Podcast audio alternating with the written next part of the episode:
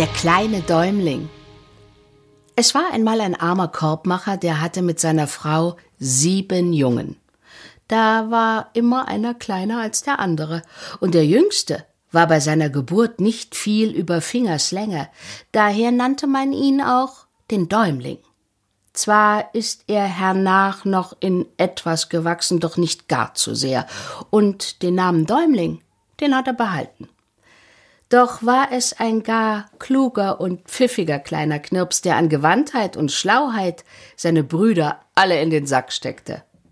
Den Eltern ging es erst gar übel, denn Korbmachen und Strohflechten ist keine so nahrhafte Profession wie Semmelbacken und Kälberschlachten, und als vollends eine teure Zeit kam, wurde dem armen Korbmacher und seiner Frau Himmelangst, wie sie ihre sieben Würmer satt machen sollten die alle mit einem äußerst guten Appetit gesegnet waren. Da beratschlagten eines Abends die Eltern, als die Kinder zu Bett waren, was sie wohl anfangen wollten und wurden Rates, die Kinder mit in den Wald zu nehmen, wo die Weiden wachsen, aus denen man die Körbe pflicht, und sie dann heimlich zu verlassen.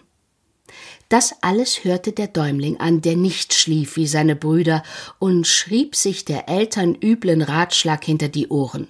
Simulierte auch die ganze Nacht, da er doch vor Sorge kein Auge zutun konnte, wie er es machen sollte, sich und seinen Brüdern zu helfen.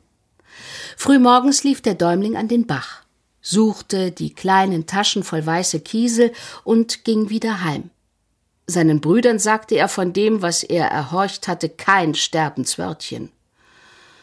Nun machten sich die Eltern auf in den Wald, hießen die Kinder folgen, und der Däumling ließ ein Kieselsteinchen nach dem anderen auf den Weg fallen. Das sah niemand, weil er als der jüngste, kleinste und schwächste stets hinten antrottelte. Das wussten die Eltern schon nicht anders. Im Wald machten sich die Eltern unvermerkt von den Kindern fort und auf einmal waren sie weg. Als das die Kinder merkten, erhoben sie, allzumal Däumling ausgenommen, ein zeter Geschrei. Däumling lachte und sprach zu seinen Brüdern Heult und schreit nicht so jämmerlich, wollen den Weg schon wieder finden und nun ging Däumling voran und nicht hintendrein und richtete sich genau nach den weißen Kieselsteinchen, fand auch den Weg ohne alle Mühe. Als die Eltern heimkamen, bescherte ihnen Gott Geld ins Haus. Eine alte Schuld, auf die sie nicht mehr gehofft hatten, wurde von einem Nachbarn an sie abbezahlt, und nun wurden Esswaren gekauft, dass sich der Tisch bog. Aber nun kam auch das Reuelein, dass die Kinder verstoßen worden waren, und die Frau begann erbärmlich zu lamentieren. Ach du lieber, lieber Gott, wenn wir doch die Kinder nicht im Wald gelassen hätten, ach, jetzt könnten sie sich dicksatt essen, und so haben die Wölfe sie vielleicht schon im Magen. Ach, wären doch nur unsere liebsten Kinder da. Mutter, da sind wir ja sprach ganz geruhig der kleine Däumling, der bereits mit seinen Brüdern vor der Türe angelangt war und die Wehklage gehört hatte, öffnete die Türe und herein trippelten die kleinen Korbmacher.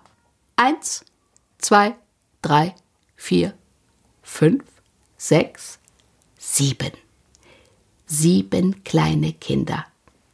Ihren guten Appetit hatten sie alle mitgebracht, und dass der Tisch so reichlich gedeckt war, war ihnen ein gefundenes Essen.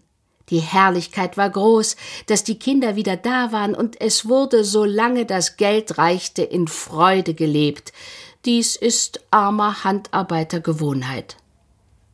Nicht gar lange währte es, so war in des Korbmachers Hütte Schmalhans wie der Küchenmeister, und ein Kellermeister mangelte ohnehin. Und es erwachte aufs neue der Vorsatz, die Kinder im Walde ihrem Schicksal zu überlassen.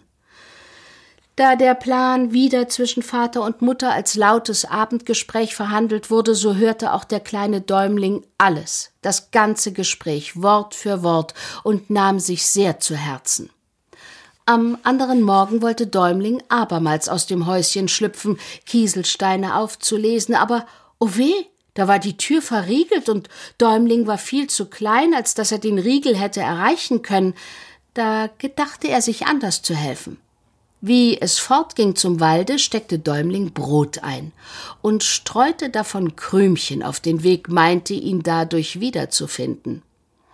Alles begab sich wie beim ersten Mal, nur mit dem Unterschied, dass Däumling den Heimweg nicht fand, derweil die Vögel alle Krümchen aufgefressen hatten.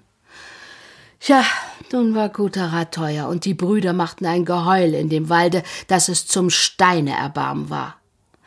Dabei tappten sie durch den Wald, bis es ganz finster wurde, und fürchteten sich über die Maßen, bis auf Däumling, der schrie nicht und fürchtete sich nicht.